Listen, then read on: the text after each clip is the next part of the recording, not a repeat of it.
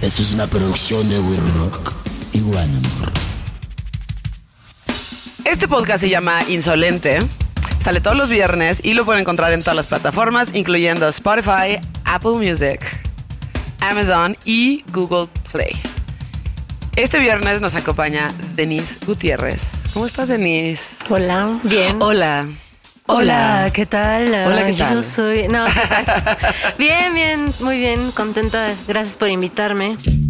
Denise Gutiérrez es cantante y compositora de la banda Hello Seahorse. Su primer álbum, And the Jellyfish Parade, salió en el 2006. En 2008, el grupo lanzó la canción Bestia, y con dicho lanzamiento, el grupo consiguió su primera nominación al Grammy Latino en la categoría de sencillo alternativo. Denise colaboró con Zoé en su disco Unplugged. El disco debutó como número uno en Estados Unidos, España y Latinoamérica. Esto es Insolente con Joana Piroz. Eh, lindo que estemos aquí afuera, en, la, ¿No? en una azotea, bueno, en una terraza. Esta terraza tan bonita que de, de, de, de We Rock. Tenemos una cabina, o la estamos armando, para hacer este, esto en forma. Pero pues yo soy de afuera, güey. Yo soy de estar afuera. Me gustan como los espacios así al aire libre. Sí, soy claustrofóbica. ¿Tú no eres claustrofóbica? Pues me ¿Tantito o pegó, me pegó mucho en la, en la pandemia estar muy encerrada en mi casa. Ujú. Eh, sí llegué a tener como eh, pequeños episodios donde, por ejemplo, soñaba que quería correr, ¿sabes? Correr así largas distancias.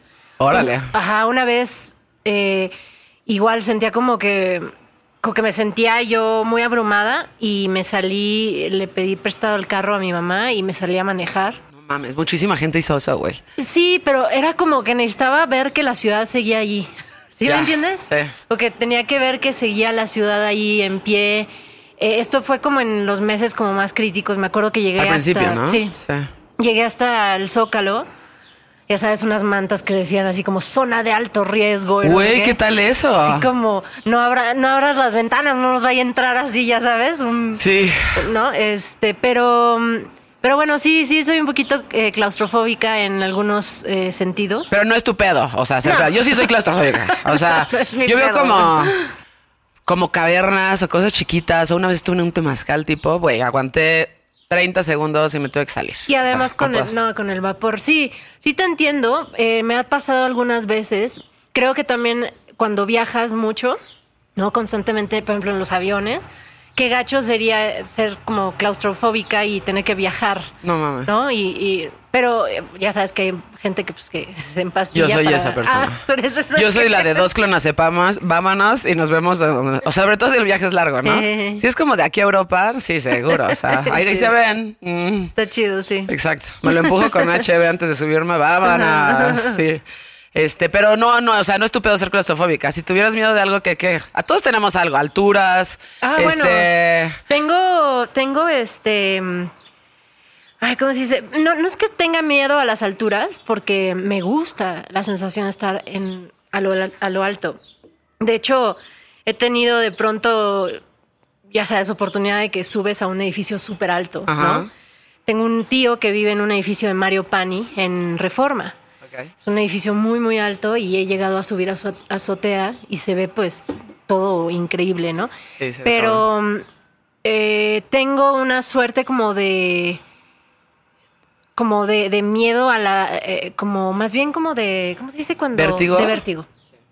Tengo vértigo. Entonces es raro porque me gustan las alturas me gusta esta sensación como de me gusta volar. La verdad disfruto mucho eh, subirme a un avión la neta Eh, no Ve- ver así que pensamos que somos la gran cosa y somos minúsculos no en esta en este planeta pero sí tengo a veces esta sensación como de vértigo muy, muy extraño no sé pues todos tenemos un algo, ¿no? tenemos Yo, nuestros yo el avión tipo no lo llego a entender, güey. O sea, hay cosas que todavía no entiendo en mi, o sea, en mi cabeza, cómo te puedes meter como una cápsula.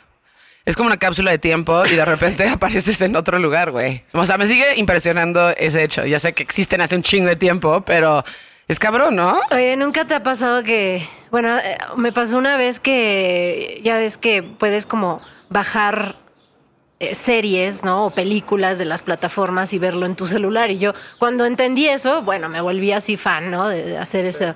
Y una vez eh, estaba a punto de despegar el avión y pongo, no sé, una serie que estaba lloviendo y era una catástrofe. Eh, habían chocado en el avión y todo.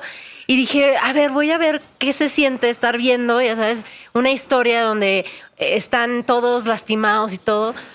Y, y empie- empe- empieza así a... Empezamos a volar y como que dije, no, creo que no sé, no es muy bueno estar yo viendo esto, ¿sabes? Eh, adentro de un avión. Adentro del avión como que no tiene mucho sentido. Pero no soy miedosa, o sea, la neta. No, no es que piense constantemente en la muerte, ¿no? Nah, Creo que pues algún día te toca, ¿no? Y pues sí. Ahora, eso del avión, tipo, un día me- no sé en qué vuelo estaba y estaba empezando Almost Famous, ¿no? Que es buenísimo. y dije, güey, y, lo estaba empezando a ver y me di cuenta, dije, güey, llega la parte del avión. ya sabes que es como, es- o sea, Almost Famous es una serie de. Digo, para la gente que no lo sabe, es una serie de hechos reales que pasaron en el rock, pero contado desde una persona Que era un... Ajá, eh, que es Cameron Crowe, de, de Chavito.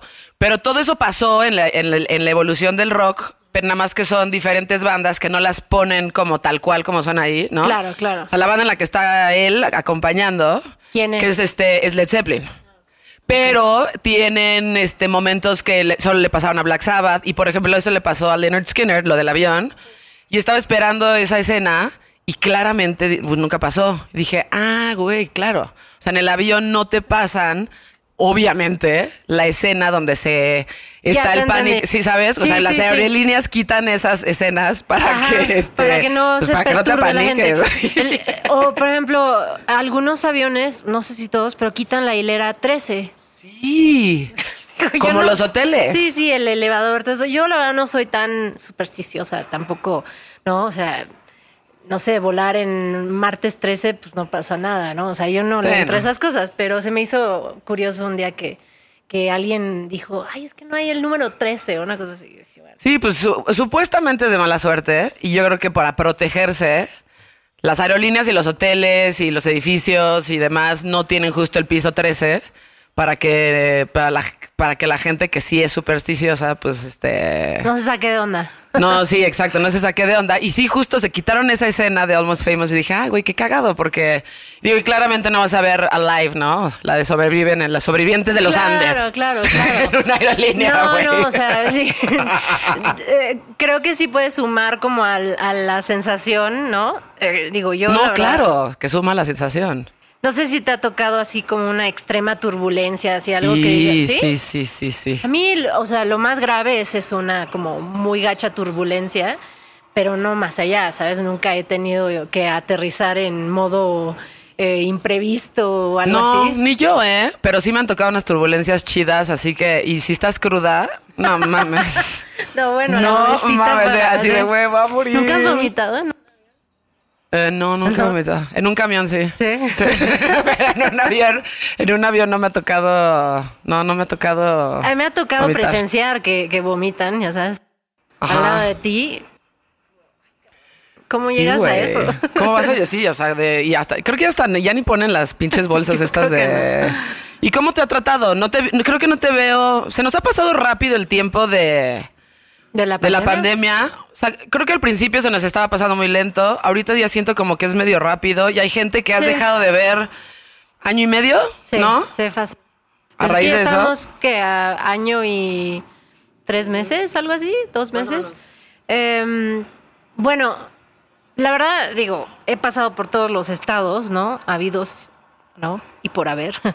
Em, la verdad, al principio como que me, me bajoneó mucho, la Sí. neta, porque pues tenía yo así como un super año de actividades, ¿no? Sí. Y la verdad, yo vivo hoy en día solamente de mi música, ¿no? O sea, mi vida es yo y la música, Sí. ¿no? Es- es- a veces hasta mi familia figura en un tercer plano, ¿sabes? Es Ujú. como, entonces, como que tenía yo muchas cosas puestas para el año, se, ve- se veía algo bien interesante, habían muchas cosas, y como que me sentí defraudada, una cosa muy extraña, Sí.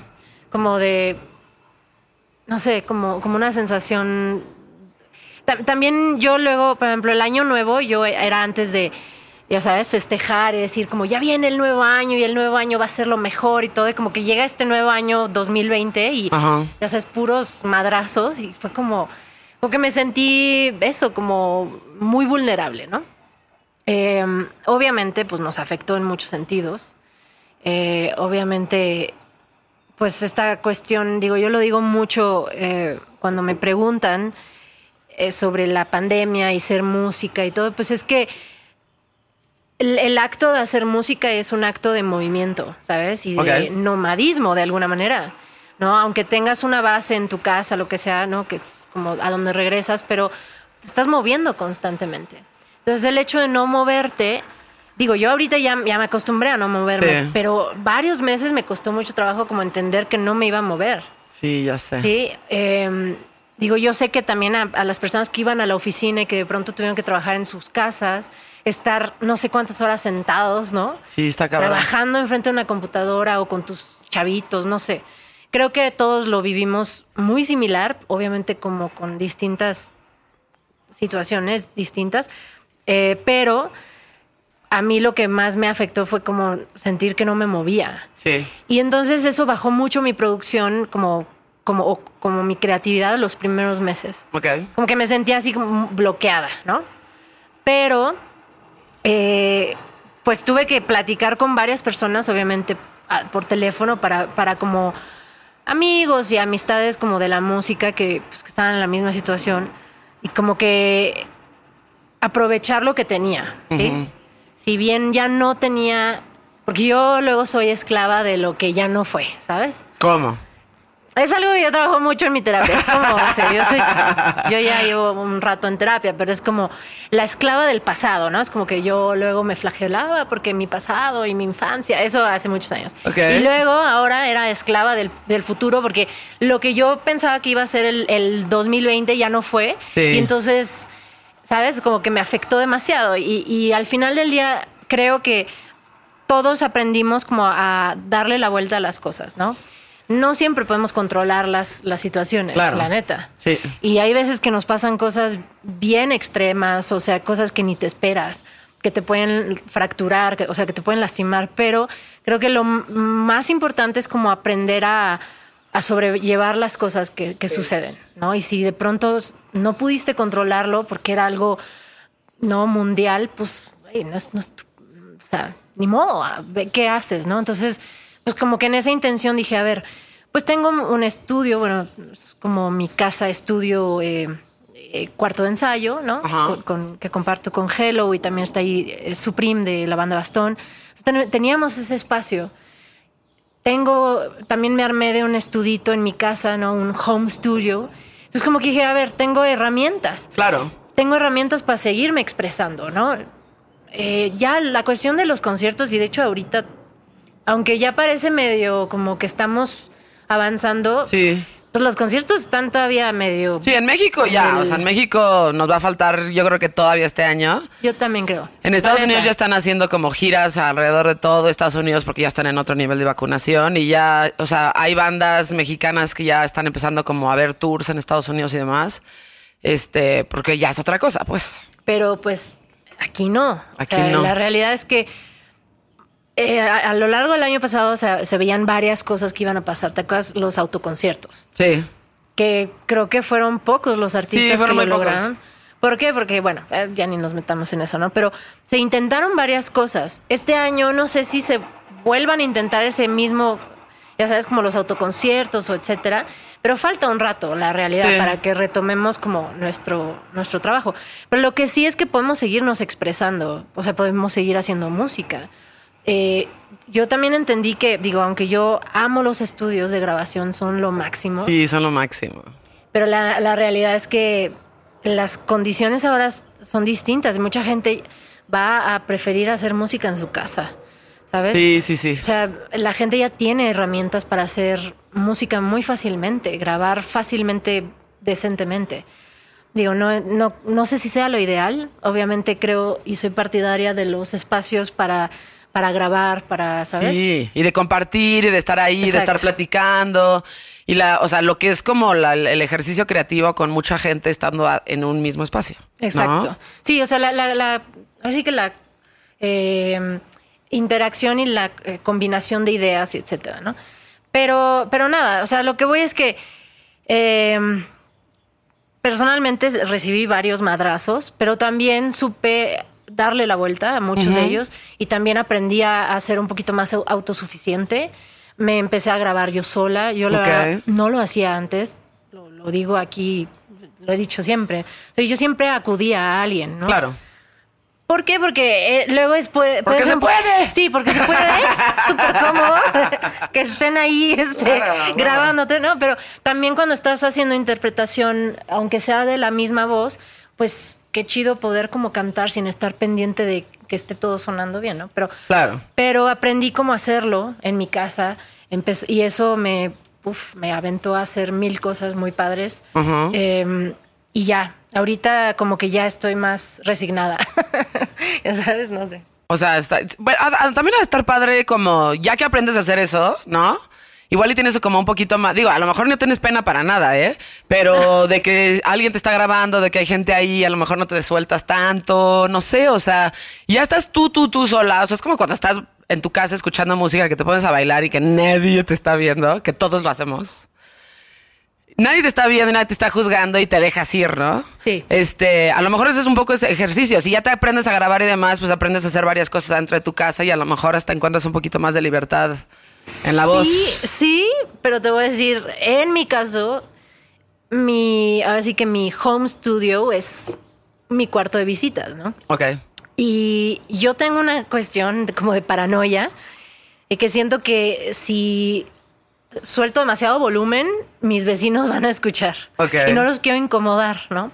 Entonces me pasa que ya entendí que en mi casa puedo maquetear, puedo hacer como cosas muy básicas, pero si tengo que hacer un ejercicio vocal donde realmente tengo que cantar eh, como, pues, Sí, como, sí, sí. ¿no? En, en forma, me voy a- a- al estudio de, de la banda. Ahí lo Ah, hago. Porque no me siento tan cómoda en mi casa. Es, es- Nada más es, es- por así, por no eh, incomodar a los vecinos. y Digo, yo sé- estoy segura que ni me escuchan, ¿sabes? Pero como que yo, no sé, es mi paranoia, ¿sabes? Es muy extraño. Algo que también estoy tratando en terapia. Sí, sí, estoy tratando en terapia la- las cuestiones de la paranoia. No, pero, pero bueno, al final del día creo que está bien padre la tecnología que ahora no podemos grabar en cualquier momento. O sea, esto podríamos estar en, la- en el último piso de un edificio altísimo, Sí. ¿no? O, o no sé, en la playa, ¿no? Entonces es, es lindo que, como ahora como que somos más espontáneos con las cosas. Sí. ¿No? Los podcasts. que- Aprendimos a ser espontáneos Sí. con las cosas, claro. Y como a eso, como jugar un poco más, ¿sabes? Que creo que el acto de jugar muchas veces lo perdemos cuando nos volvemos adultos y como que Sí. ya no está esa chispa y creo que aquí tuvimos todos que buscar así como otras- Medios. Sí. ¿No? No sé si tú te pusiste a cocinar, pero yo me puse a cocinar muy cabrón. Sí, he comido mejor. Sí. La neta, sí, he Sí, comido pues sí. mucho mejor este, estando en mi casa. Y sí, como decías, hay cosas que no hay cosas que no podemos controlar. Una de esas fue lo que pasó, ¿no?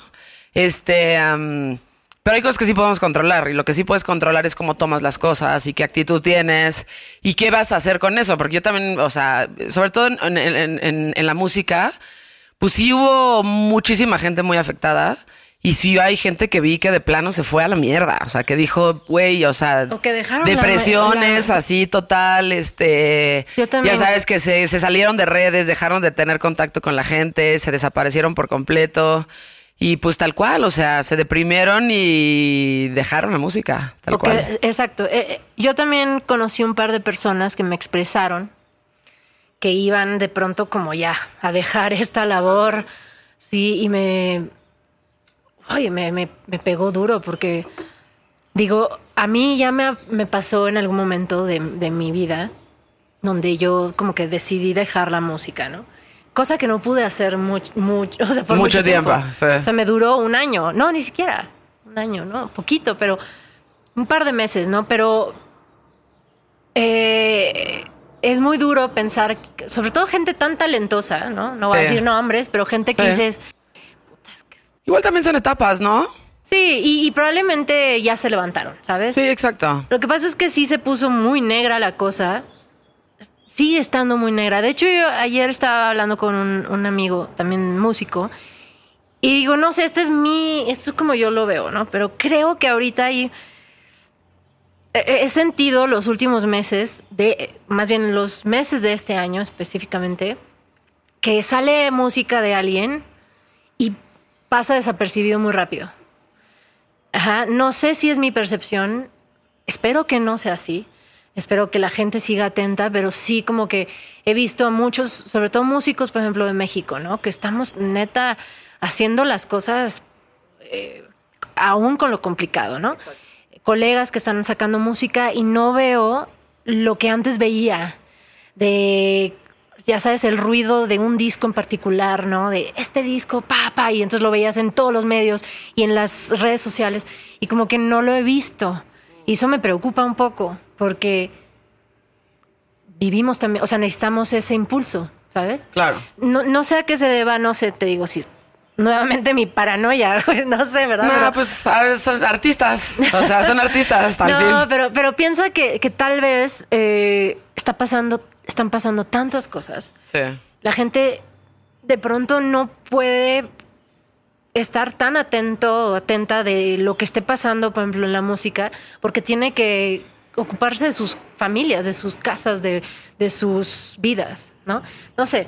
Al mismo tiempo también le dio chance a mucha gente de sí verlo, ¿eh? O sea, estás en la computadora, estás en tu casa, no te tienes que mover, no tienes que hacer estos transcursos de moverte a diferentes lados y hubo mucha gente que más bien lo aprovechó y creo que particularmente en este periodo, puta, no creo que no le había ido tan bien a Netflix, por ejemplo, ¿no? Ah, bueno, no. O sea, todos estábamos pegados wow, exacto. Todos estamos... O sea, hubo un, dist un distro que no mames, que volaron y y la gente que se supo poner pilas en la música, por ejemplo, pues dijo, güey, yo no voy a parar, voy a seguir haciendo cosas. Y más bien voy a aprovechar que la gente está como poniendo atención en sus redes sociales y en la, y, en la tele y en todos estos como dispositivos electrónicos para sacar lo que tenga que sacar y pues que lo escuche la gente, pues. Sí, o sea, creo que son percepciones, ¿no? Al final del día. Cada quien percibe mm, las cosas desde quién es.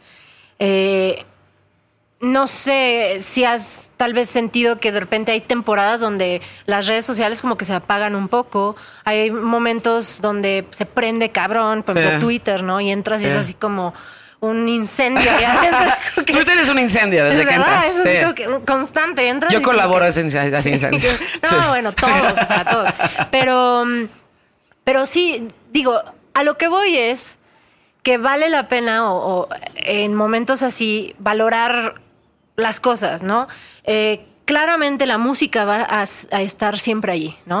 O sea, los que nos dedicamos a la música vamos a estar siempre allí y vamos a estar haciendo música. ¿Por qué? Porque primero que nada lo necesitamos nosotros para, para nuestra propia vida, ¿no?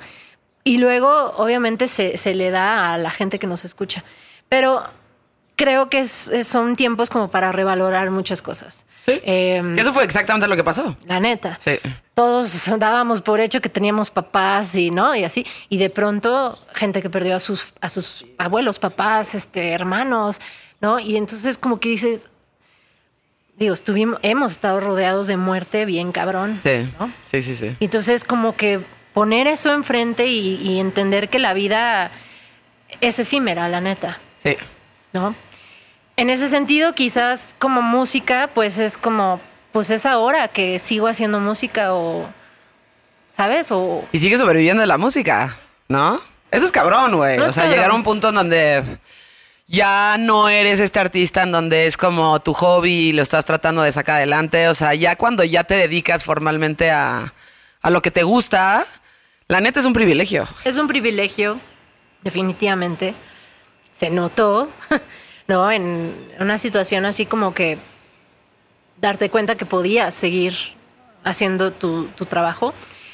Eh, creo que parte de las cosas que como que al principio fue como, ay cabrón, no estoy entendiendo, es como, mm, o sea, mucho de tus ingresos como artista, como músico, es eh, de los conciertos en vivo, ¿no? Sí.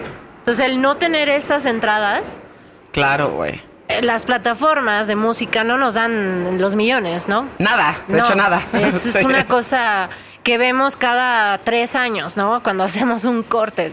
Claro, cada, eh, cada persona tiene una historia distinta, ¿no? Pero bueno, creo que el común de las personas de la música, pues las entradas de los conciertos era fundamental, ¿sabes? Entonces, Pues hemos tenido que recargarnos en otras, este... Sí, ¿no? en otras Este, cosas. En otras cosas para sa- salir adelante, ¿no? Oye, yo conozco, por ejemplo, Elis Paprika haciendo pan, cabrón, ya sabes, o sea, Sí. eh, gente que se puso a hacer otras cosas y que le- y lo hacen chingón y, y a través de su pla- plataforma dan a conocer otras cosas que hacen. ¿no? Sí.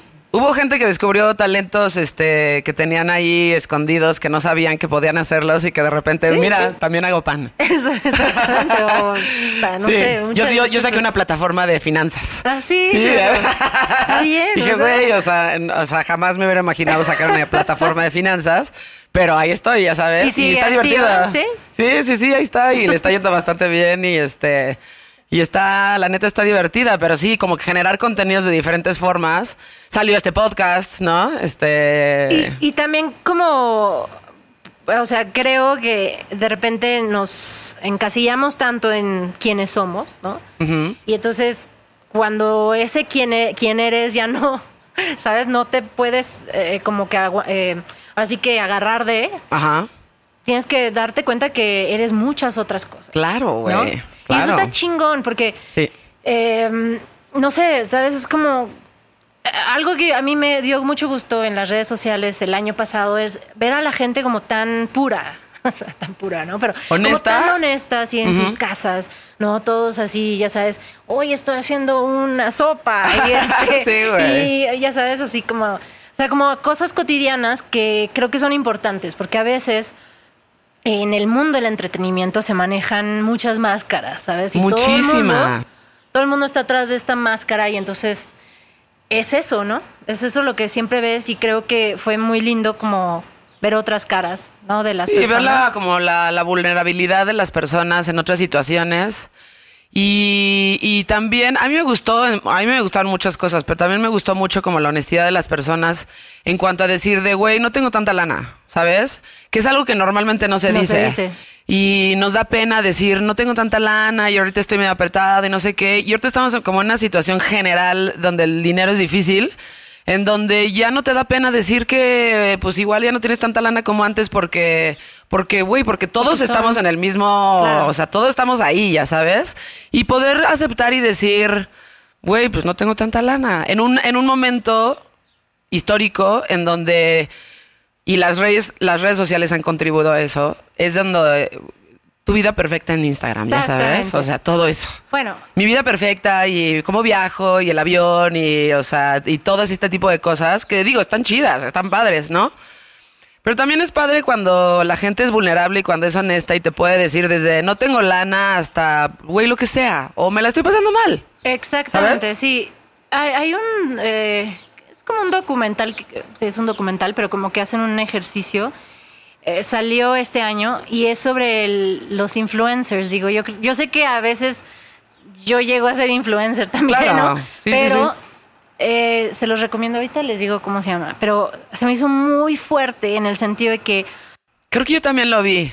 No sé, tampoco me acuerdo del nombre, pero sí es de... Como que hacen, agarran a tres personas random Ajá. y los empiezan a como cultivar, eh, ya sabes, en las redes sociales, eh, metiéndoles lana para que tengan más seguidores, etcétera, eh, haciendo ciertas fotos como rentar un fake, ¿no? Un falso jet privado. Sí, sí, sí. Es una como suerte como de cabina falsa para que te tomes fotos y aparentes no en las redes sociales que estás viajando en un jet privado, ¿no? Ajá. Eh, y por ende, una vez que tú empiezas a hacer esta como idea de que vives la vida lujosa, etcétera, entonces las marcas te empiezan a buscar y ahí sí te pagan el viaje privado en jet a, no sé, a... Sí, a Mónaco, a la Fórmula 1. ¿no?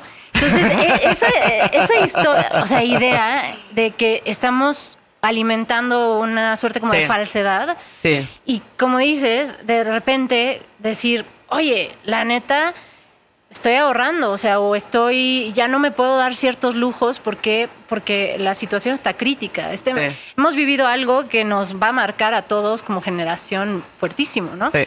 Y, y me parece bien padre de pronto mostrar otras cosas. ¿no? Claro. Y otras eh, como, no sé, valores, ¿no? Porque pues está increíble eh, todos, ya sabes, querer la nueva este, línea del eh, diseñador de moda, etcétera. El último iPhone. Ajá, todo Sí. eso. Pero pues realmente lo necesitas, neta. Mm, Sí, ¿no? Mm, yo lo- Realmente no. o sea, yo lo pienso, por ejemplo, en, en instrumentos, ¿no? Por ejemplo, para grabar. Que, pues, claro, puedes invertirle muchísimo, ¿no? Pero, por ejemplo, en la voz, consíguete un micro bueno. Sí, No tiene que ser el más cabrón. O sea, puedes conseguirte un, no sé, un micro decente para grabar en tu casa.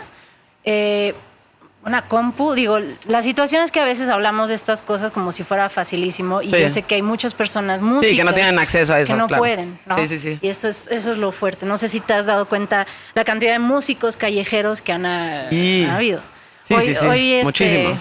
en mi colonia era una marimba de tres cuates con un baterista parado. No, te estaban tocando poca madre, estaban tocando la de. eh, ay, no me acuerdo, una así muy, cagada.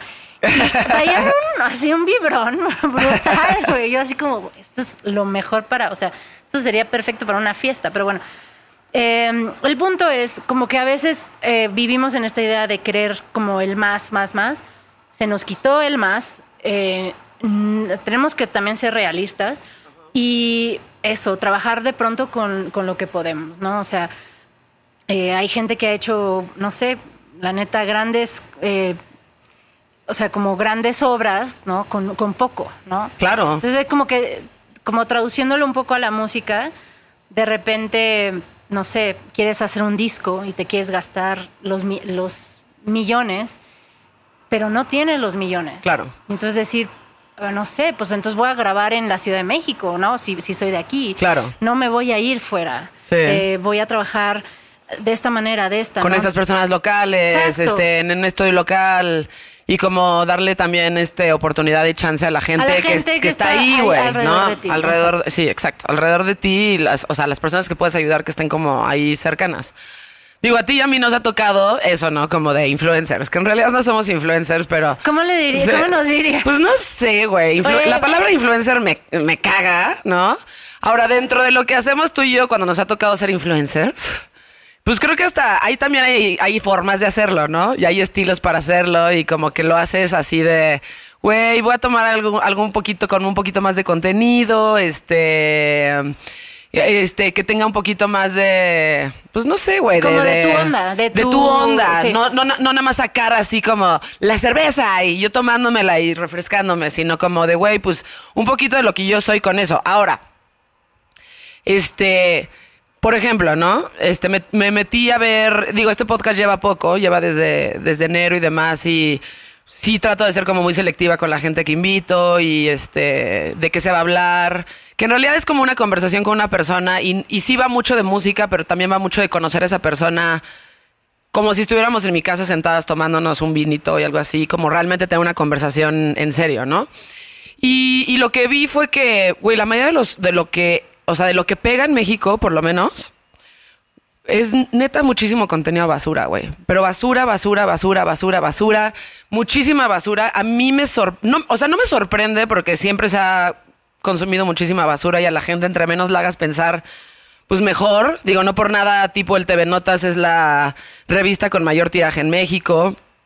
O los podcasts que no dicen absolutamente nada y no te dan ni media referencia cultural son los que mejor están, ya sabes, pero sí es cabrón como pues ibas como medio remando contra la corriente, en donde entre más pendejadas digas, mejor te va. Sí, sí. El, el- Entre menos contenido cultural, emocional, espiritual, lo que sea, güey. O sabes, o sea, como yo trato por lo menos de que alguien cuando escuche lo que digo lo- o cualquier contenido que hago, güey, se vaya a dormir y diga, güey, pues hoy aprendí esto, ¿no?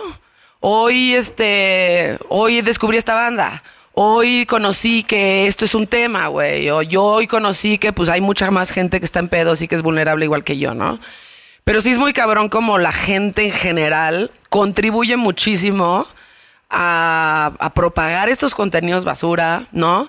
Y, y- y- justo las marcas se le acercan a las personas que, pues entre más seguidores tengas, ya sabes, aunque no estés diciendo o aportando absolutamente nada. Ya sé, sí, es, es algo que yo también constantemente estoy viendo, ya sabes, y vaya, yo tengo que admitir que yo de chavita, de, de niña, por ahí de los 7, 8 años, digo, les doy un paréntesis, estaba yo en una situación complicada de, de familia, ¿no? Y entonces mi hermana y yo estábamos viviendo no con mis papás. Ok.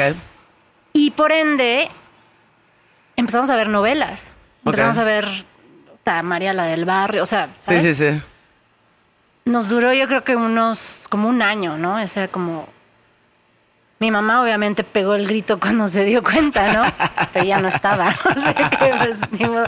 Pero a mí algo que como que hoy en día digo, y no es por, eh, así que criticar, ¿no? Pero, eh, pues definitivamente, o sea, no es eh, información relevante, ¿no? No era información relevante para mí, ¿no? Eh, obviamente para una niña de 7, 8 años, pues, ¿qué, qué información te va a dar, ¿no? Estar viendo una telenovela. Eh, y eh, creo que tenemos que, que buscar os- otros contenidos, ajá, y tenemos que, que buscar, como dices, contenido que realmente te, te nutra en algo, que te haga algo. reflexionar. Sí, sí, sí. Porque una historia que además es la misma historia. Es la misma historia. Nada más empanizada una y otra vez. Sí.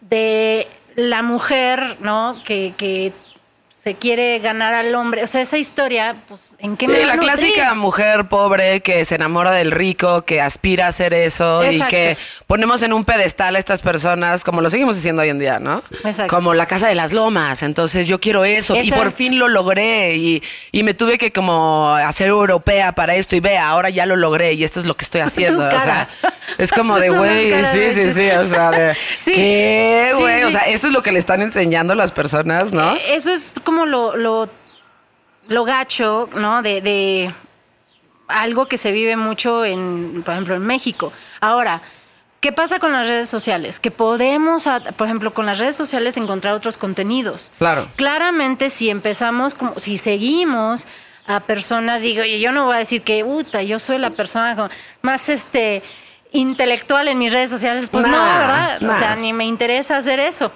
Pero, pero creo que sí es importante que, que podamos como tener la capacidad de buscar otro contenido, ¿no? Sí. Y, y que los hay. Y hay muchísimos. lo hay, o sea, y Sí. hay, ¿no? O sea, hay muchas formas de, de- de encontrarlo. En las redes sociales ahora tenemos ese acceso.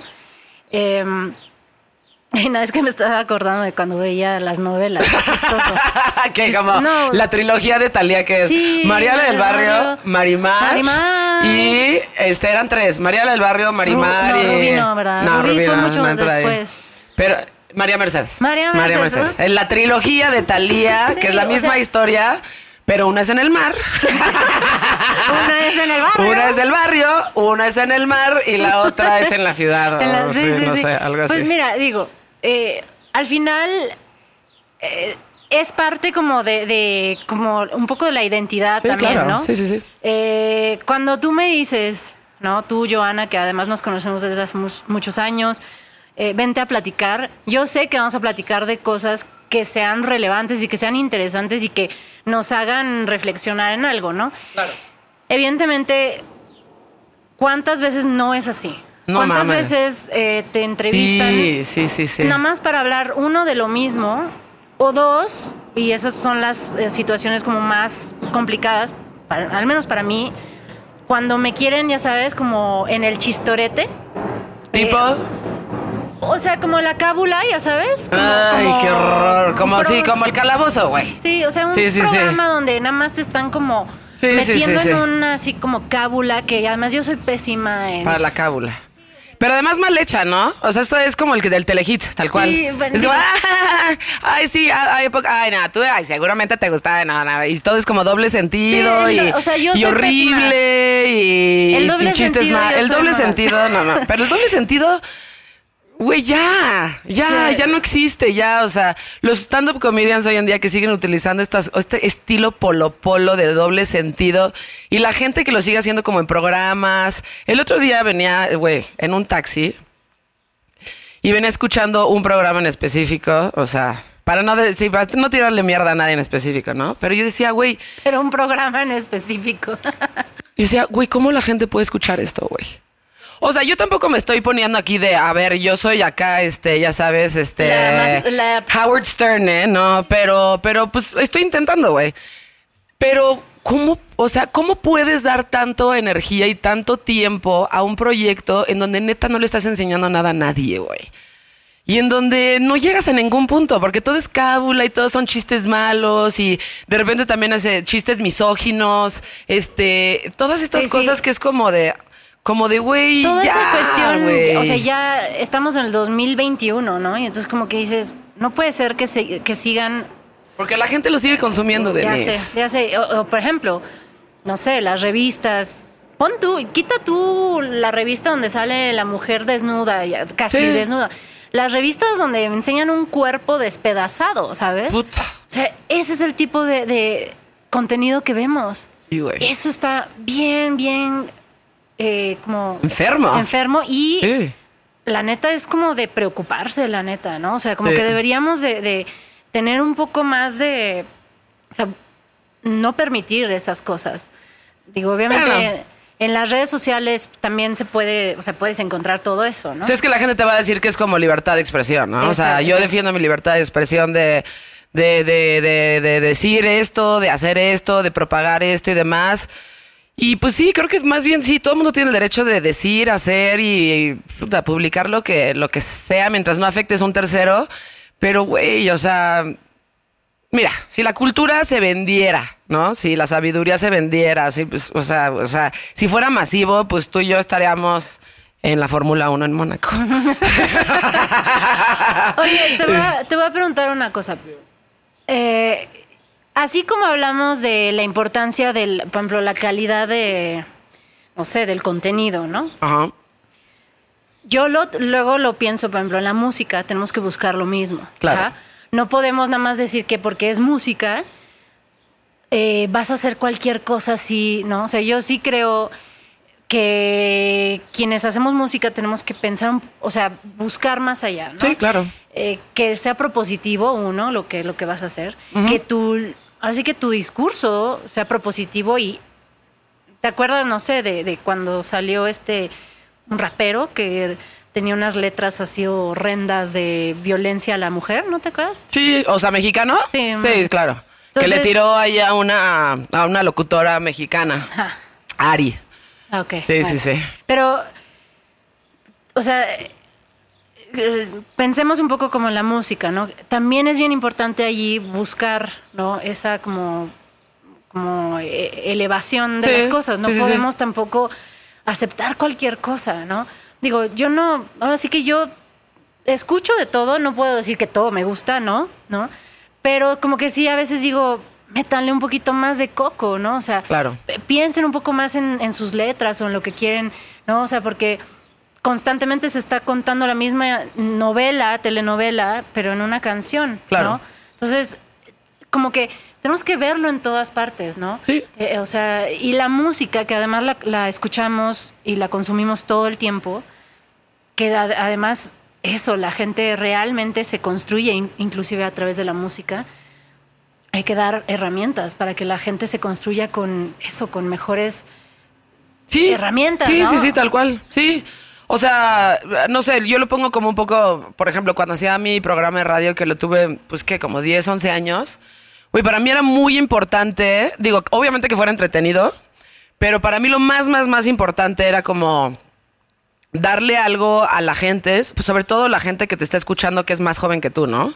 Y que está como escogiendo quién quiere ser, está escogiendo qué va a escuchar, está escogiendo, eh, pues está forjando su, su personalidad y demás. Era como decir, güey, de todo lo que, o sea, si tienes ya como la responsabilidad de tener un micrófono, güey, usarlo de la manera más responsable posible y ser la persona que a ti te hubiera gustado escuchar cuando estabas chavita, ¿sabes?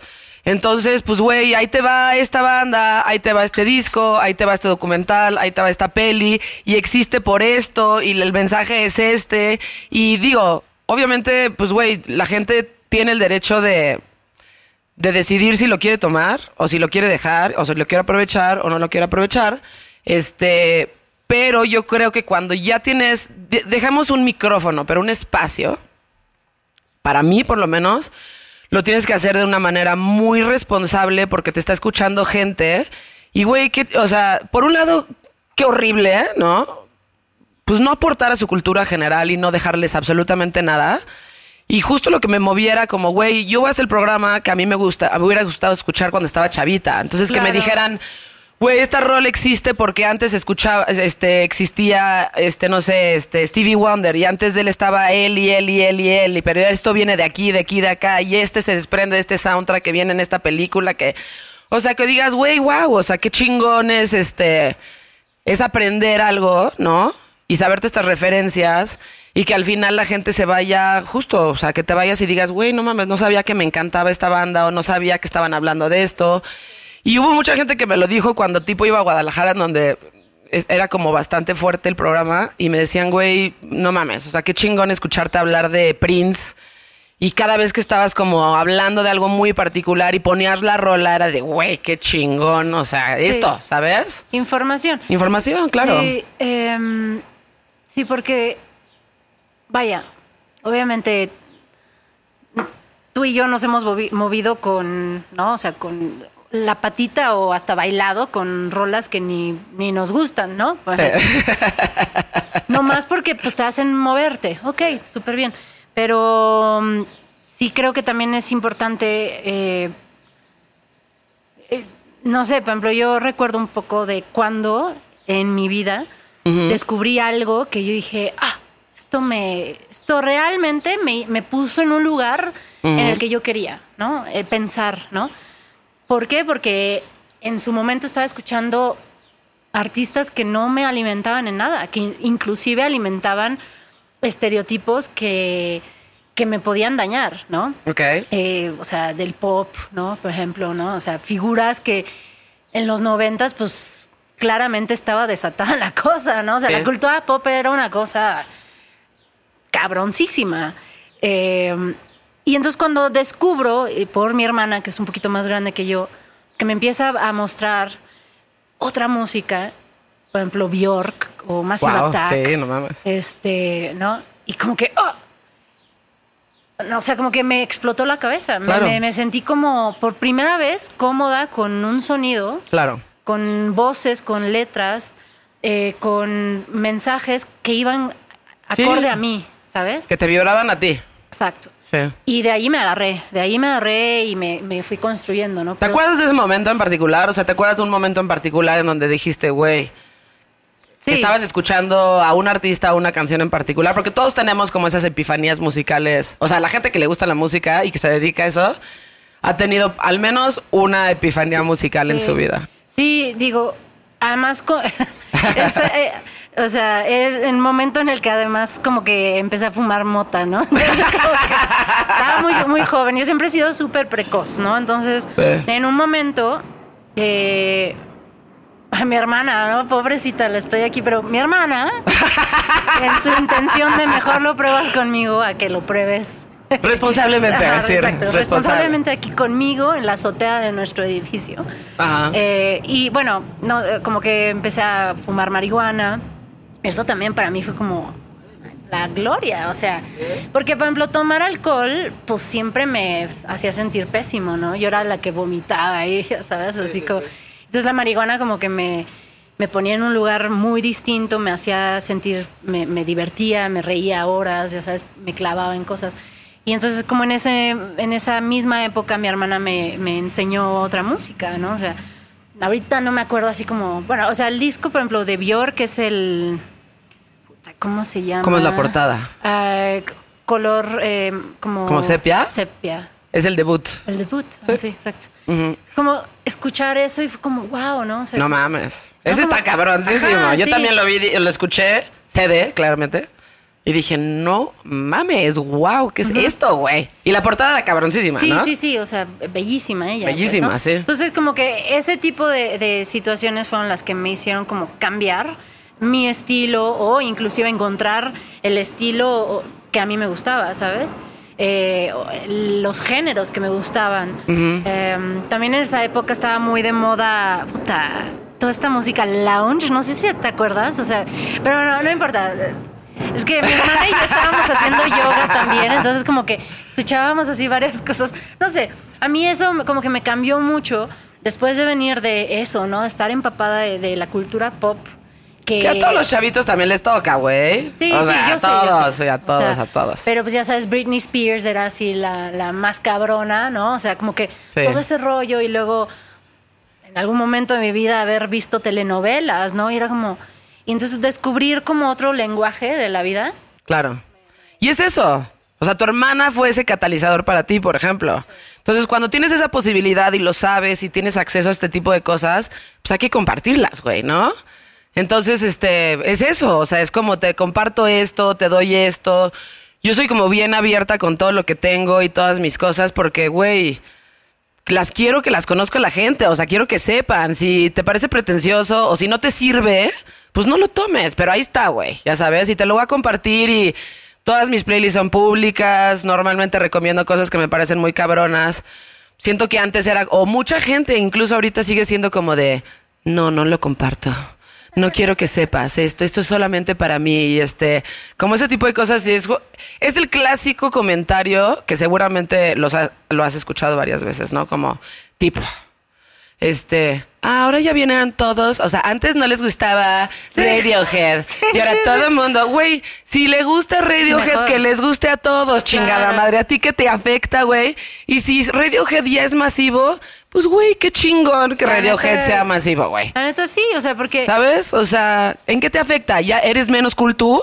¿Eres menos misterioso tú? Ya sabes, pues no, güey. Sea, o sea- deja que vayan, deja que conozcan, deja que, o sea, si se vuelven masivas las bandas que tú en un momento tenías en un nicho, pues qué chingón. Sí. Y que lo conozcan. sigan haciendo buena música, Exacto. chido, ¿sabes? Exacto. Bueno, Entonces, ¿qué más te da? Que se vuelvan masivos y que vayan todos los chavitos de mamadores a tomarse sus selfies y que vayan y lo conozcan. Pero pues qué chingón que lo conozcan, güey. O sea, Digo, mejor eso a, a no tenerlo, ¿no? Eh, esa idea, ahorita que venía para acá, eh, como que me acordé, porque iba en el viaducto, y me acordé de estar yendo, por ejemplo, a un Vive Latino, ¿no? Pues yo Ay, qué siempre divertido tomaba. será. Ajá, tomaba. eh, y como que me, me acordé del rush, ¿no? De, de, por ejemplo, en este caso, de llegar a un festival y de escuchar a tanta gente, ¿no? Y, y que realmente se escucha y se siente una energía muy particular. Es algo que no puedes encontrar en otro lado, yo creo. Es, o sea, un,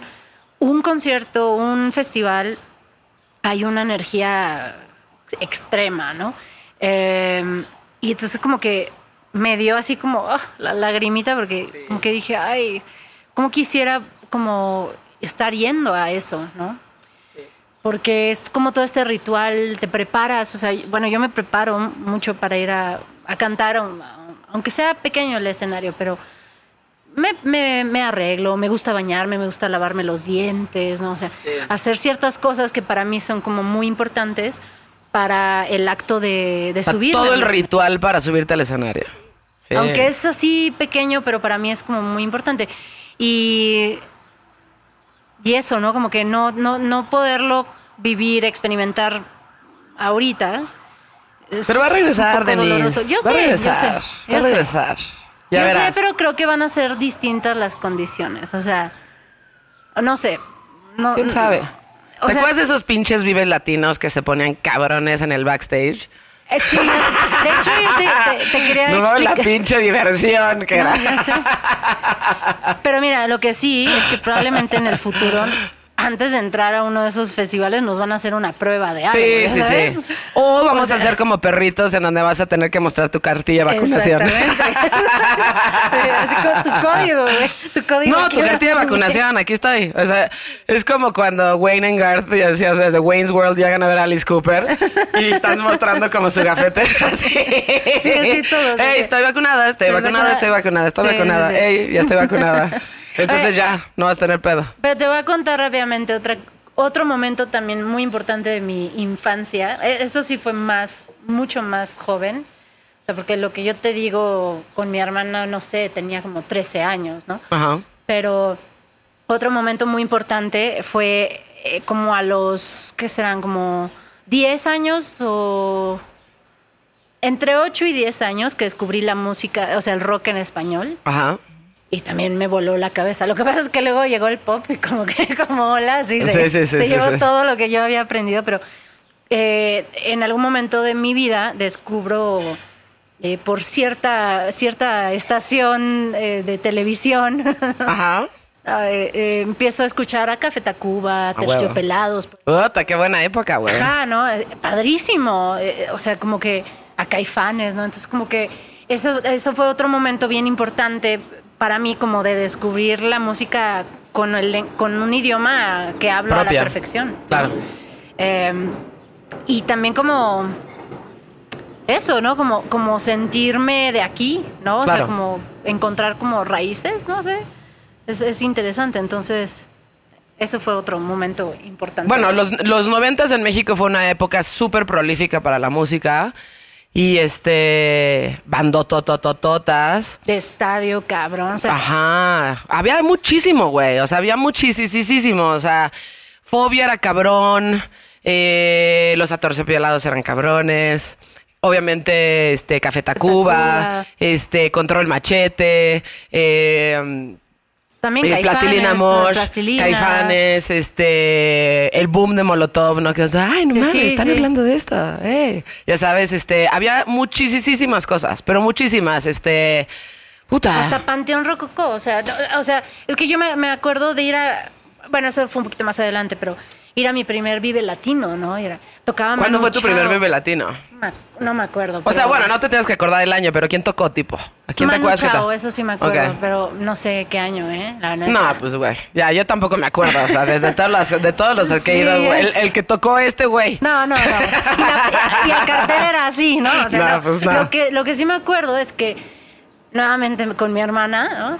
Eh, Me estás y- echando de cabeza muchísimo. A mi hermana no me, enseñó, me enseñó mil cosas. o sea, por ¡Qué ella, sí, o sea, la neta es que le agradezco muchísimo de, de mi de mis despertares, ¿no? Así como de mis momentos de "Ah, no manches, esto existe, ¿no? Claro. Y me acuerdo la primera vez que fui a un vive y ver cómo ah se, se acabó creo el la chela se acabó Ah, sí, Entonces, todo el güey, qué mundo raro. como zombies caminando así la gente empezó a arrancar como el tapete del piso No mames. y, empe- y empezó a llover, entonces todo habían así como carpitas, ¿no? Y la de gente tapete. sí, de tapete. creo que yo me acuerdo de eso también. Creo que sí. Probablemente, digo, no sé si eso se repitió varios años, probablemente, pero, pero sí, ahí también como que dije, puta, esto- este mundo me gusta, ¿sabes? Sí, a esta, huevo. Esta adrenalina en particular me gusta. Digo, yo ya estaba en la música desde muchos años, en otro rollo, pero ya sabía cantar. Entonces como que me, me llamó mucho la atención como el estilo Ajá. como de vida, ¿sabes? Y como de... Digo, sí, al final entendí que es un estilo de vida, ¿no? Es como... Sí. Pero como... Como, ay, la gente puede venir a, ¿sabes? A estos lugares a, a como despertarse, a, a compartir. eh, Y los que están ahí arriba están moviendo a todas estas personas. ¿sabes? Claro. Y eso me, no sé, me, se me quedó muy, muy grabado. Los Vive Latinos son muy, muy divertidos, Sí. güey. Son muy divertidas. El Vive fue el último festival al que fui. O sea, tú todavía estabas en el último, último, último, o sea, Sí, sí, sí. el de, El del el año de no vayan.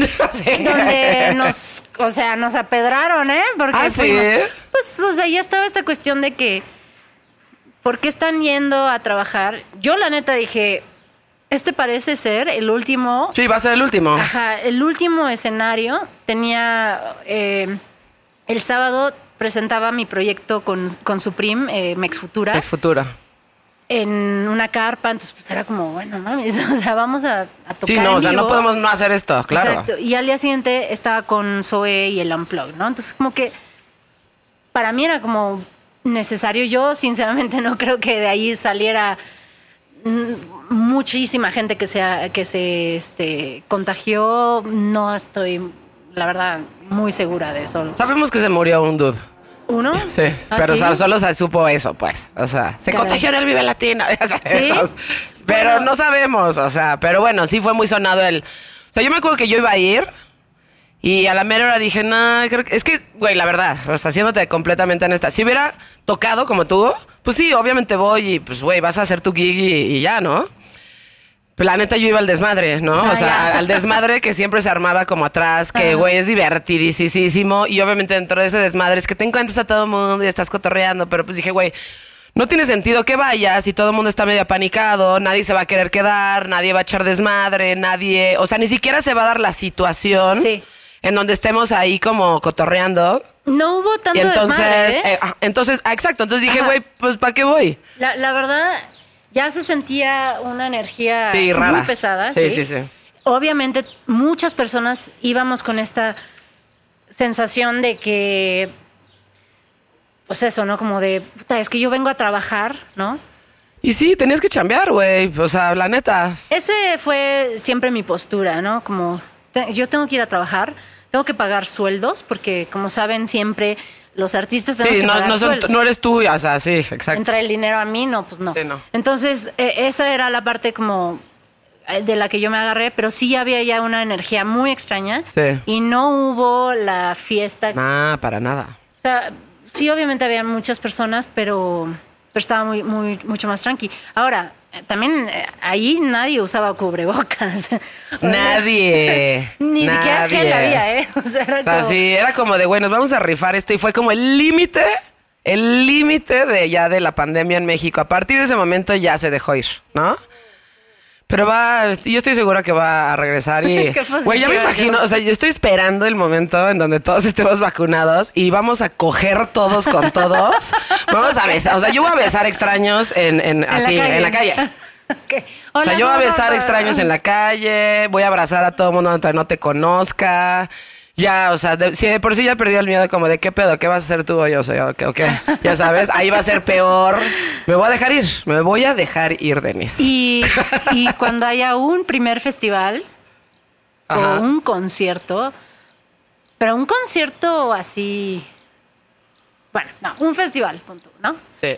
Uy, eso va a ser muy interesante. Eso va a ser muy, muy interesante.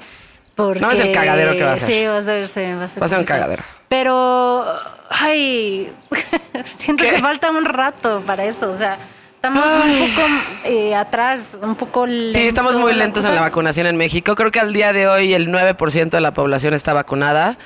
Este, en Estados Unidos, por ejemplo, ya a partir de verano ya van a empezar a hacer como, creo que ya está, anunciaron así lineups de festivales y demás, Sí, sí, porque sí. ya, De hecho, ya, ya, todo, ya está, pues ya. O, sea, y como mexicano seguramente si te llaman a hacer shows allá, que seguramente será el caso, nada más es como de que pues, tienes que estar Eh, vacunado, y cuidado o- y pues vas a poder ir, pues. Sí, es, eh, o sea, esa es la cuestión, ¿no? Como que yo sí creo que hemos hecho una labor importante de, por ejemplo, me, me da mucho gusto salir a la calle y ver a la gente con sus cubrebocas, Sí. ¿no? Y yo sí creo que mucha gente, al menos aquí en el DF, que es lo que yo he visto, sí, obviamente al principio mucha gente renegaba, pero luego so- ahora ves a todo el mundo con cubrebocas. O Sí. sea, que es bueno, ¿eh? Sí. Sí, es muy bueno, la Eso neta. es muy bueno. muy bueno. eh, eh, entonces, pues yo creo que nos hemos tratado de, de- de cuidar a algunos, ¿no? Eh, claramente hay gente Sí, que no. Hay gente que no. Pero yo creo, el, el tipo de, está de hueva decir esto, ¿no? Pero, güey, yo creo que el, el pedo del cubrebocas ya hay que dejarlo para siempre. Por lo menos en lugares públicos, ¿no? En lugares públicos, si puedes traer cubrebocas, tráelo siempre. Porque, pues, güey, es tu higiene personal, ¿no? Y esto de que el, el gelecito como que tú, que tú traes ahorita, que te lo pones cada cinco minutos. Soy adicta. Adicta, yo también soy adicta. Este, también, güey. Nomás no me lo tomo, güey. Sí, exacto. Nada más no le pongan una mona así, me lo... Una. Pero sí, güey, yo también soy. Veo gel y me lo echo. Me encanta. Y probar, Ajá, ajá. los. A ver, ¿cuál estáis tú? A ver. ¿No? Está demasiado pegajoso. Este, este, está más, este huele de- rico. Ajá, exacto, ¿no? Son cosas que se tienen que quedar. Y este pedo de que vas a un lugar y te sanitizan la mesa y el mesero también trae cubrebocas, eso creo que se tiene que quedar ya Sí. para siempre. Y creo que va a ser así, se, van, se, van a, se va a quedar así. Sí, ¿no? digo. eh, Es como debería de ser al menos. Yo creo. En mi eh, comentario de señora. Digo, obviamente, no sé, quisiéramos todos ir a una obra de teatro y estar fully packed, ¿no? O sea, lleno el, Sí, sí, sí. el aforo, ¿no? Pero, pues sí, al final del día vivíamos ya eh, como, como ratas, ¿no? Así como todos así apretados siempre, ¿no? Sí. Para donde vieras estábamos siempre apretados, ¿no? Era como una cosa... Sí, y había demasiada gente en, dema- en los festivales y ya era una cosa absurda. Sí, o sea, quizás pase que Sí, los sí. primeros festivales sean como Más al controlados. 30%, no sé. Sí, pero sí va a ser mucho menos personas y yo creo que sí van a controlar eso. Ojalá, porque ya de repente había festivales que ya no podías ni bailar, güey. O sea, la última vez que vinieron los Chemical Brothers, y cada vez que venían, o sea, si los puedo ver, o sea, 10 veces al hilo me los echo, sí voy. ¿Cuál Pues, güey, el- fue en un, este, Corona. Ah, ¿Corona? Sí, fue ¿Ah, Corona. sí? fue Corona. Fue Corona Capital, me acuerdo. Estábamos ahí todos, ya sabes, atrás en la zona de medios y demás. Ya, tocan los Chemical. Y, güey, voy. y- Era un escenario a lo mejor un poco más chico de lo que les debía haber correspondido. Y, güey, no podías bailar. Y yo dije, ay, güey, pero yo quiero bailar. Entonces me tuve que ir hasta atrás. Estaba packed, pero así de que, güey, o sea, no, no podías. No te podías mover. Y yo así como estaba entre mis amigos así de, güey, rólenme un poco de me y ya, me metí tantito y me fui para atrás, ya sabes. y ya con eso ya me fui a bailar así hasta atrás, pero Cerca los veía a los lo baños. lejos, así, acerca de los baños. Porque, pues, güey, no podías bailar porque de, de, de, de, pues, de tanta pinche gente que había ahí, ¿no? Sí, sí. hay que- Y eh, probablemente eso vaya a cambiar. Esto es insolente con Joana Piroz. Retomando un poco lo de los artistas y este tipo de cosas de, de calidad y demás, digo, lo he tenido últimamente en la cabeza, ¿no? Eh, todo esto que pasa, por ejemplo, con artistas que les han salido mitos o les han, este, les han, han tenido como acusaciones y demás, ¿no? Por poner el ejemplo más reciente, Marilyn Manson, ¿no? Que me encanta. Yo sé que tú eres muy Sí, fan. soy muy fan de Marilyn Manson y salió con sus Me Too's ahí, que además eran varios, ¿no? Ajá. Era una mujer en específico, pero además ya a partir de ahí salieron varios. Es como, güey, pues este, ¿qué, o sea, qué, cuál es tu postura en eso? O sea, eh, dejo de escuchar a este artista, el artista o el arte es aparte del artista. Sigo escuchándolo, pero no lo promuevo. Digo, yo claramente ya no voy a poner mis camisetas de Marilyn Manson públicamente. No, pues porque ser, sí tienes que ser como empática, ¿no? A lo que le pasa a las mujeres en general. Este, sobre todo con acusaciones así de fuertes. Pero pues igual más no lo promueves, pero pues lo escuchas en tu casa. Pero pues le, güey, Michael Jackson, ¿no? Woody Allen. sí. Este. eh, Roman Polanski, ya sabes, este. Sí, sí, sí, se nos van las eh, los nombres de las manos. O sea, mira, es un tema bien frágil. Sí. ajá. Eh, obviamente hay, creo yo, hay acusaciones a acusaciones, Sí. ¿no? No puedes comparar una violación, por ejemplo, con... eh, bueno, no, es que no quiero caer en un lugar raro. ¿eh? En donde no me explique. ¿En dónde me explico? Evidentemente, o sea, yo como mujer voy a apoyar siempre a una mujer Claro. que haya ah, vivido una violencia, Sí, no importa cualquiera que cuál, sea. ¿ah? Sí. La cosa es con la cuestión, por ejemplo, de- del trabajo, ¿no? O sea, en este caso, hacer música. Sí, han habido muchísimos hombres, no más de la industria de México, que han salido con comportamientos que además en algún momento eran súper normales. Ajá. Claro. Que nosotras inclusive veíamos y decíamos, pues, Pues sí, sea, güey.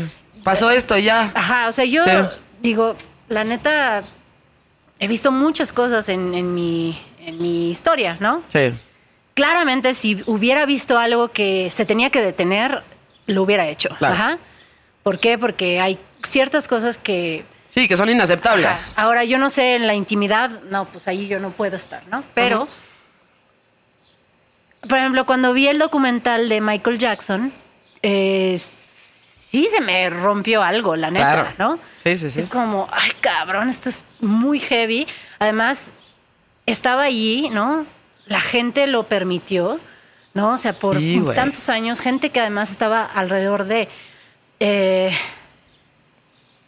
es un tema difícil porque eh, tengo que admitir que como que eh, ahora entiendo muchas cosas. Ajá, no, no puedo dar como más detalles, ¿no? Pero como que antes yo decía, bueno, pues es muy fácil, ¿no? Te separas de, ¿no? Eh, Como que en el sentido de que dejas de escuchar su música y dejas de, de, De consumir. de consumir, etcétera. Sí. ¿Qué pasaría?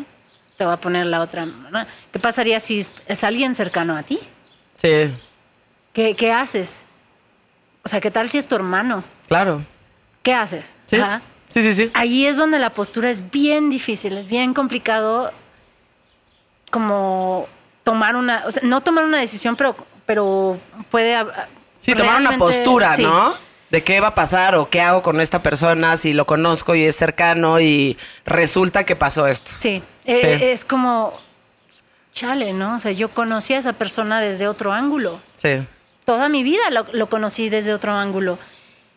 No, eh, eh, o sea, a lo que voy es, yo siempre voy a este, apoyar a las mujeres y a las Sí, víctimas. Claro. ¿Por qué? Porque ser víctima siempre estamos en menos, ajá. Siempre Sí. estamos en desventaja. O sea, realmente nadie va a decir algo nomás por decirlo. Ajá. Bueno, yo siento. Yo creo que es Hay bien mujeres que sí, ¿eh? Hay mujeres que hay sí. de todo, pero hay de todo. Hay de o sea, todo, en todos los casos hay de todo, pues. Pero eh, de por sí, como denunciar algo es muy, muy difícil. Y más Sí. en un país como México. Es súper Sí. difícil. Eh, así que hablar sobre algo, inclusive ir a, a denunciarlo este, a las autoridades. Sí. Es un trámite burocrático Que- eterno. Eterno que te desgasta. Y en donde todo el tiempo te están este, menospreciando y te están diciendo, ay, pero ya sabes, el clásico, pero pues, ¿por qué estaba caminando por ahí? ¿Y por qué estaba vestida así?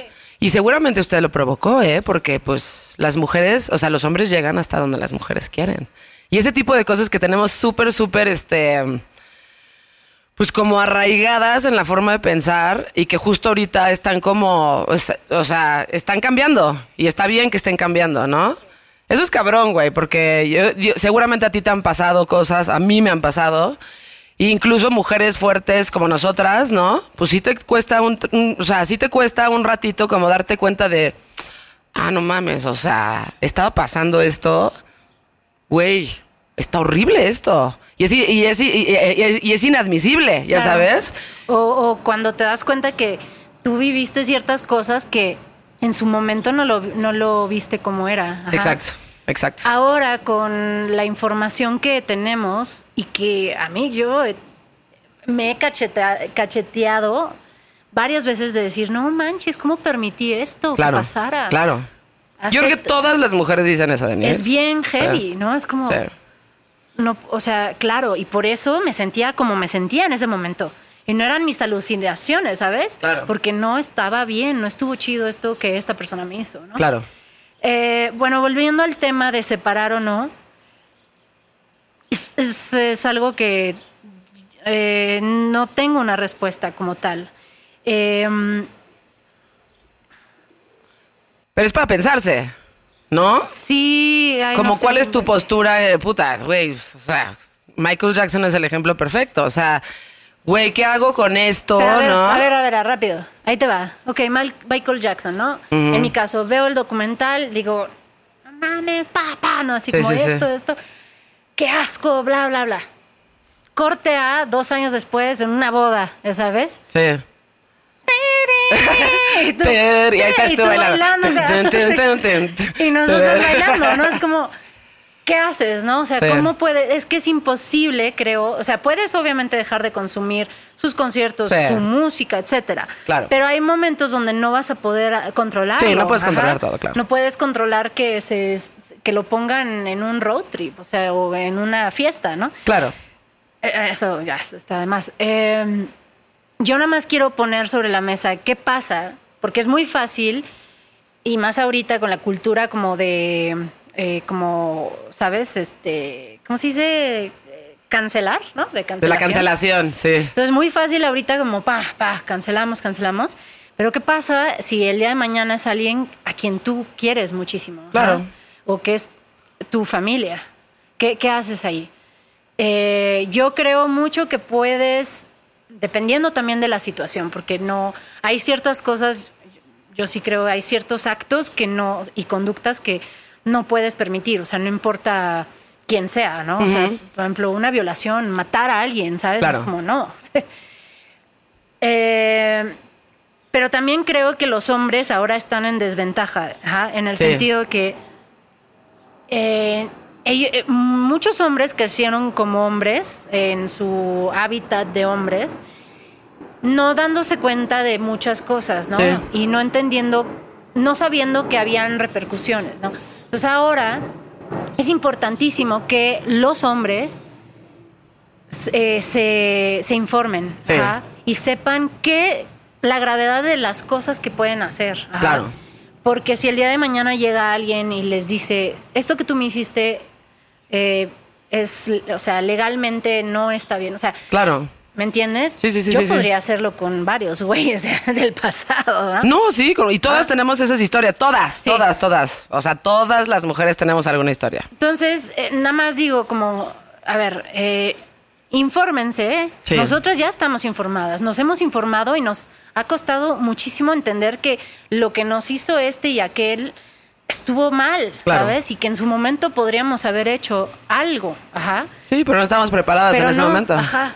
Sí. Eh, y entonces, eso, o sea, no sé si respondo a nada. No, pues mira, no tienes que tener como una respuesta contundente, no tienes que tener una postura ahorita, pero lo que sí es que son cosas para pensarse. O sea, son cosas para pensarse y son cosas para meditar y son cosas que tenemos todos que analizar, o sea, ¿no? Como qué comportamientos son aceptables, cuáles no, cuáles hemos aceptado que ahora ya no vamos a aceptar, ¿no? Y cuál debe de ser como este pues la relación y la convivencia entre hombres y mujeres, porque también hay muchos hombres que están como apanicados ya de casi casi de tirarte la onda porque no vaya a hacer que les pase algo, que eso me da un poco de tristeza, ¿no? Porque pues güey, también queremos convivir y salir y demás, pero es este ejercicio, ¿no? Como de darnos cuenta de pues lo, de lo que es aceptable y lo que no, y lo que permites y lo que no permites, y de ser respetuoso en general, güey, ¿no? Ser respetuoso, o sea, sí tírale el pedo a una vieja, sí háblale, sí búscale y demás, pero ser respetuoso en todas las acciones que tengas en sí, el transcurso. mira, pues. digo, creo que de primera instancia tienes, o sea, si te enteras que alguien, no que tú conozcas, alguien a quien tú admiras, eh, cometió algún tipo de acto de falta, ¿no? Hacia una mujer, por ejemplo, en este caso, por lo menos reflexionarlo. Exacto. No dejarlo nada más pasar y decir, Sí. ay, no, no, eh, es que me encanta lo que hace. No, a ver, reflexiona un poco. Sí. ajá. Sí, sí, sí, sí. Porque eh, si no hacemos ese trabajo, eh, no avanzamos. Sí, ajá. exacto. Yo sí puedo decir que cuando me he enterado que, no sé, algún artista, a- una situación, sí me cambia la, la percepción que Claro. tengo. Es muy probable que ya ni lo escuche. Ajá. sí, Pero, pero vuelvo a lo mismo, a ver qué pasa el día de mañana, que sea alguien muy cercano. ¿Qué bueno, haces? pues tendrás que hablar con ese cercano, ¿sabes? Y a lo mejor no tomar una, una postura definitiva, pero pues tendrás que hablar, ¿no? Y decirle, Ah, no, oye. ¿qué onda con Tienes que esto? enfrentar a esa Explícame. persona. Que explícame qué, qué pedo con esto. O sea, ¿es Tienes cierto lo que que- están diciendo? ¿Qué onda con esto? ¿Por qué te están acusando de esto? ¿Qué pedo, güey? O sea, explícame qué pedo, ¿no? Sí, tienes que... Al menos eso. ¿Tú cuál es tu postura? No, pues este, mm, o sea, de las personas que han, o sea, que les han pasado este tipo de cosas y artistas que me encantan, lo consumo personalmente, si quiero, en mi casa, pero para nada, este, no volver a comprar cosas, o sea, no volver a comprar como directamente cosas de ellos, ¿no? Y no, y no promoverlo, pues, ¿no? O sea, no promover el, escuchen esto, escuchen el otro, y aquí está esto, y aquí está el otro, o sea, si me gustan las rolas, o sea, yo estoy segura que, o sea, no voy a dejar de consumir a Marilyn Manson en mi casa, pero para nada voy a promover que se escuche, ni promover un disco, ni promover una canción, ni nada, porque pues yo creo que sí nos tenemos que apoyar entre nosotras y tenemos que ser empáticas con las personas que sufrieron violencia. Eso, eso absolutamente, ¿eh? ¿No? Pero absolutamente, o sea, Sí. no, no podemos... Si no lo hacemos entre nosotras, nadie lo va a hacer. Ajá. Exacto. Entonces, eso es súper importante. Eh, en fin. ¿Qué has estado escuchando últimamente? ¿Qué escuchaste? ¿Qué fue lo que escuchaste la última vez que dijiste, puta, qué pedo con este proyecto? ¿O ¿Qué onda con esto? Eh, que pues, haya sido como relativamente reciente. mm, me pasaron esta banda Altingun. No la conozco. Altingun? No. Altingun son. Ay, viven creo que en eh, The Netherlands, es eh, Holanda.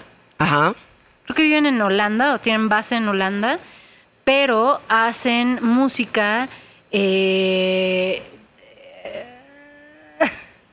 puta. ¿Qué? ¿Estás como tratando de describir el género? Sí, no, o sea, pero como.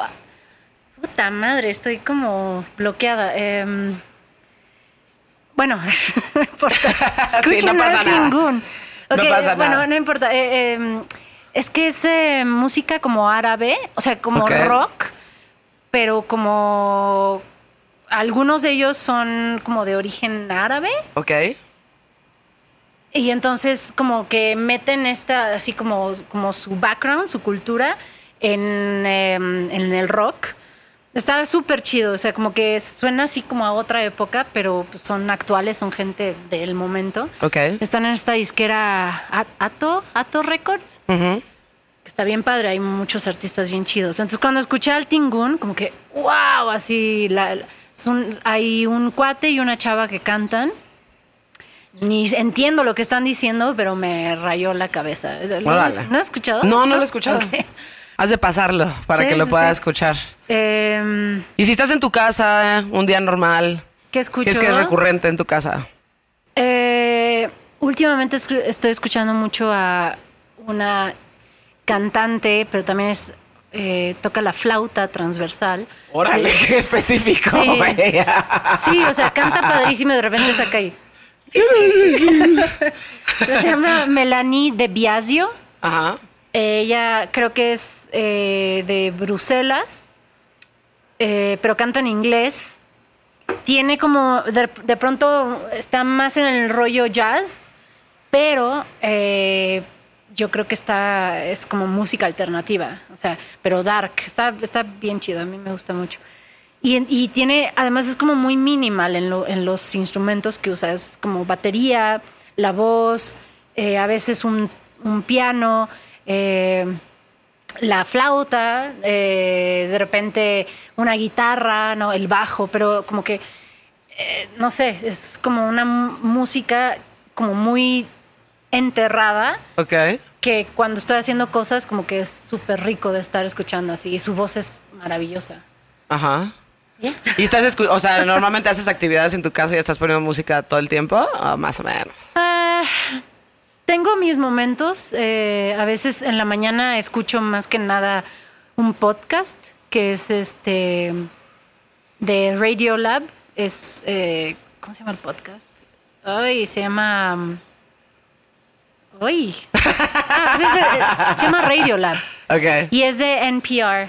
Sí, es de NPR tiene cosas Ajá. buenísimas. eh. Y este podcast hacen investigaciones bien interesantes y es también como muy agradable de escuchar. O sea, hay cosas bien locas como hay uno sobre un pulpo que unos biólogos descubren como al fondo del mar, así, pero al fondo, al fondo, kilómetros Ajá. para abajo, un pulpo que es hembra y que la empiezan como a estar observando durante, creo que, cinco años No mames. en los cuales durante cinco años o tres, no sé, pero un- varios años, la- el pulpo lo único que está haciendo es hatching, este, gestando sus huevos. Y una vez que los tiene, se muere el pulpo. ¿No? Entonces, Ok. como que ese tipo de, de como investigaciones que dices, no, wow, qué padre. ¿Cómo llegaron ahí, no? Sí, sí. Y qué cosas tan específicas, además. Tomamos cinco años para descifrar que el pulpo dejaba sus huevos eh, al fondo del mar para, para luego después morirse. Sí, sí. Para luego padre. morirse. Eso está súper chido. Entonces, eh, en la mañana a veces escucho ese podcast. Sí escucho mucha música, pero tengo que admitir que últimamente estoy como haciéndole caso a las plataformas en cuanto a que me digan qué escuchar. A ver, así que a ver, tanto me conoces, pues a ver, échame, ya sabes. Ajá. Y muchas veces noto que lo único que hacen es como mezclar todo lo que escuché a lo largo de tanto tiempo y Ah, me ¿sí? lo ponen en una como- ¿En una playlist? en una playlist, ¿no? Bueno, eso es lo que yo siento. Pero eh, de repente he descubierto cosas que me gustan, ¿sabes? Y digo, ah, bueno, está chido, ¿sabes? Eh, entonces, eso, a veces pues les hago caso. La verdad escucho más Apple Music que Spotify. Ajá. Soy- como que me gusta más la plataforma. Pero, mm, pues no sé, o sea, como que siento que antes escuchaba más música. Como que de un tiempo para acá, sí escucho mucha música, pero a veces hasta ni le pongo atención, ¿sabes? Ok. O sea, me comporto igual que todos, ¿no? O sea, como que no, no, nada más estamos escuchando lo que nos están poniendo. Está interesante, pero sí creo que de repente tenemos que volver. Por ejemplo, Al Tingun me lo pasaron. Un amigo me dijo, escucha Al Tingun. Ajá. Y lo escuché. Y me gustó nuevamente que alguien me enseñara algo, ¿sabes? Es importante Y eso. que no este, lo encontrara ahí en un- una playlist de Sí, sí, sí. 20 artistas, ¿no? Claramente la plataforma ya sabe cuáles son mis gustos, ya lo sabe perfectamente. Pero pues creo que es interesante y está padre cuando pasa más bien de alguien Sí, alguien que te conoce y te dice, oye, esta banda te va a gustar. Exacto. ¿No? Y latinan además. Y dices, ay, gracias, muchísimas gracias. Luego el Suggested for You es que si usas más este Apple Music. Apple. En Spotify hay uno que se llama este Suggested for You, o ¿cómo se llama? Eh, Weekly Discoveries. Sí, sí, sí. Y de repente yo, yo he descubierto cosas muy buenas ahí también. Como que te sugieren cosas que, digo, mucho, muchas cosas ya las escuché o ya las tengo. Y otras es como de, ah, mira, no sabía que existía esto y está, está chingón. Sí, o sea, son alternativas, o sea, ya depende de cómo... O sea, yo pienso, ¿cómo hubiera sido yo, ya sabes, a los 13 años, buscando qué es lo que yo quería escuchar, Uy, no. pero en una plataforma? Sí. Uf, yo creo Uf. que me hubiera tardado mucho más tiempo. ¿Sí? Sí, yo creo que la plataforma hubiera alimentado con el, no Con sé, muchísimas otras cosas. Otras cosas, Sí. otra, escucha esto y yo hubiera como caído en esa, ¿sabes? Sí. No Te sé, llegaron las cosas específicas. Ajá. Sí, exacto. ¿Cuál es el, em, el futuro cercano de em, Hello Seahorse? ¿No? Por un lado, y Mex Futura, que Mex Futura está bien padre, güey. No, no te voy a decir que te parece a Portishead, pero me da la sensación, o sea, como la energía, ¿no? Como esta onda como, sea, como oscura, ¿no? De, de Portishead. Está, está, está, está bien chingón ese proyecto. ¿Cuál es el futuro tanto de... Digo, el futuro cercano, ¿no? De tanto de Mex Futura como de, de Hello Seahorse. Mejor hablemos de mi futuro. De tu futuro. ¿Cuál es el futuro de Denise? De Denise. Mira, Hello Seahorse es una ya una plataforma, ¿no? O sea, Sí. pasan cosas constantemente. Eh, ahorita vienen un par de cosas, vienen como un eh, una versión de remixes del último disco, del disco estimulante. Mandamos a hacer remixes de cada rola, entonces eh, viene eso. Eh, y vamos a sacar unas como reversiones de unas canciones del disco de Bestia, porque el año pasado hicimos uno de los, o sea, uno de los conciertos eh, en modo streaming que hicimos el año pasado. Cada, cada concierto lo hacíamos sobre un disco. Y cuando hicimos el de Bestia, eh, como que fue muy lindo trabajar todo el disco desde otra perspectiva, ¿no? O sea, de muchos años después, más como 12 años después. Entonces, eh, grabamos algunas de esas versiones y las vamos a sacar. Ok. Como remastering, reversion, ¿no? Eh, Mex Futura ahorita eh, va a participar en un tributo que se hizo a Cornelio Reina, que es este músico importante de la, del regional mexicano. Eh, y de hecho ya empezaron a salir como eh, algunas canciones, salió hace poco una de Centaurus. Invitaron a Mex Futura, hicimos una canción, eh, hicimos una interpretación eh, de una de las rolas. Eso es cada una de esas bandas, pero yo personalmente ya estoy trabajando en otras cosas. ya tienes tu, tu propio proyecto. Pues estoy trabajando en un proyecto solista. Mm, Muy bien. Entonces, como que eso, ahorita me lo preguntas, digo, pues mejor hablemos de lo que yo voy a hacer, ¿no? O sea, porque pues cada, o sea, las otras dos pues, son como plataformas, ¿no? Pero, pero sí, para mí fue como muy importante eh, este año, bueno, el año pasado, hacerme autosuficiente. Claro. Y como muy consciente de que yo puedo hacer música también. O sea, Claro. yo siempre hice música con Hello Seahorse, por ejemplo. Siempre componíamos juntos, ¿no? Sí. Pero el año pasado como que me empecé a poner yo a trabajar composiciones sola y de ahí surgió como que dije, quiero hacer algo yo sola. Ajá. Claro. Y entonces en eso estoy trabajando ahorita. Creo que el tiempo está. Sí. La neta es que ahorita todo es como muy lento, ¿no?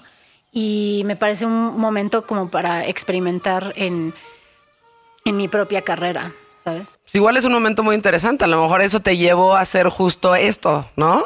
De hecho, De hecho, exacto, hacer tu propia música y hacer tu propio, o sea, tu proyecto. sí. No Está- puedo dar más detalles porque tampoco tengo así como, o sea, ya tengo música y estoy trabajando con alguien eh, a manera como de coproducción, pero todavía no tengo como tan claro cuándo salga ni nada. Pero me emociona mucho porque es bajo mis propios términos, ajá. O sea, es como yo veo las cosas. Ok.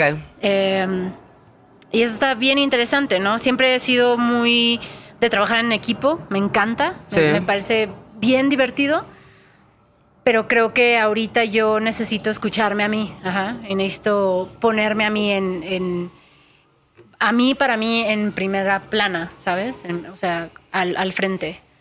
Y por eso tomé esa decisión.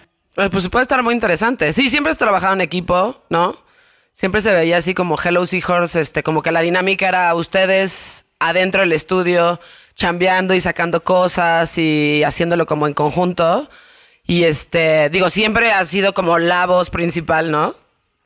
Este, de la banda, pero esta vez era como, ahora sí, un proyecto de Denise, tal cual. Sí, sí, como que, digo, Hello Seahorse ha sido una banda súper chambeadora. Sí. O sea, hemos trabajado durante 15 años casi non-stop, ¿no? Y eso nos ha dado mucho y muchas herramientas. Y, y también yo aprendí a hacer muchas cosas de música allí. Claro. Entonces ahora quiero como poner todo este como conocimiento, echarlo a andar, pero específicamente para, para mí y sobre todo también, a mí como letrista, trabajar, cuando trabajo con otras personas, trato de hacer letras que involucren a todos, ¿ok? Aunque yo las escriba. Sí. Como que trato de subirme al, al, al equipo.